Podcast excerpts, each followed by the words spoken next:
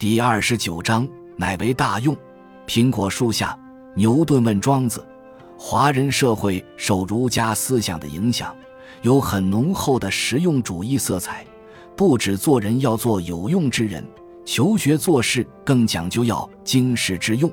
凡事必先问是否有用，而且不谈无用之事，不学无用之学。这种明确的目的性当然有它的好处，但有时候却难免流于肤浅、短视。庄子无用论的第三个层次——反动的无用论，就是为了矫正这种偏差的一种反动。大家都听过英国科学家牛顿的一个故事。有一天，他坐在苹果树下沉思，一枚苹果从树上掉下来，刚好击中他的脑袋，因而让他产生一个问题：苹果为什么不掉到天上去？如果牛顿生长在古代的中国，而向中国老师提出上面的问题，孔子也许会皱眉说：“你这个问题何补于国计民生？你问这无用又荒唐的问题干嘛？”不要再玩物丧志了，但庄子可能眼睛一亮，说：“你的问题看似毫无用处，却隐含深意。你应该继续追问下去，因为无用之用，乃为大用啊！”在中国的古圣先贤中，庄子很可能是对牛顿的问题最感兴趣，并给予最高度评价的人。庄子的言论向来被认为天马行空、大而无当。在外物篇，惠施就对庄子直言：“你的言论没有用处。”庄子回答：“懂得无用，才能够跟他谈论有用。大地不能不说是既广且大了，人所用的只是双脚能踩踏的一小块罢了。既然如此，那么只留下双脚踩踏的一小块，其余全都挖掉，一直挖到黄泉。”大地对人来说还有用吗？这段话不只是庄子对自己学说的无用之用提出辩解，用它来理解现代的应用科学和基础科学更显得特别有意思。应用科学如建筑、化工，就好比双脚踩踏的一小块地，它是直接而用得着的知识。过去中国人很注重，也很会用这一块，而基础科学如数学、物理。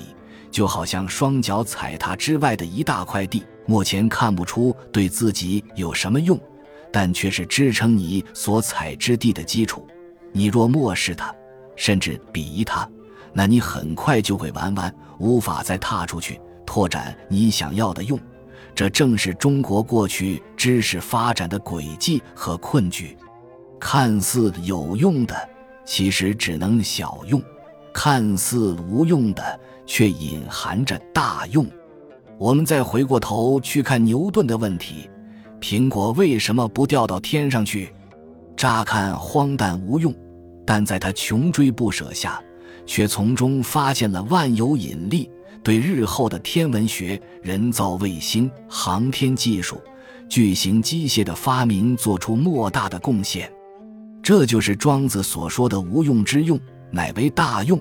它才是庄子无用论的精髓所在，也是他可能对牛顿的问题感兴趣的原因。西方人求学做事有很大动机，是为了满足个人的好奇心、求知欲与探索本能，有用与否反而是次要的问题。但就是这样为知识而知识，结果反而建立了辉煌的现代文明。从这个角度来看。庄子对学与用的看法，反而是较接近西方先进的观点，时至今日依然值得我们借鉴。所以，如果你在碰到问题或面临学习的取舍时，老是在心中犹疑：我问这个问题干嘛？我学这个对我个人、家庭和社会有什么用？那你应该提醒自己，庄子说：“无用之用，乃为大用。”难道你不能为了满足自己的好奇心与探索本能而学习吗？本集就到这儿了，感谢您的收听，喜欢请订阅关注主播，主页有更多精彩内容。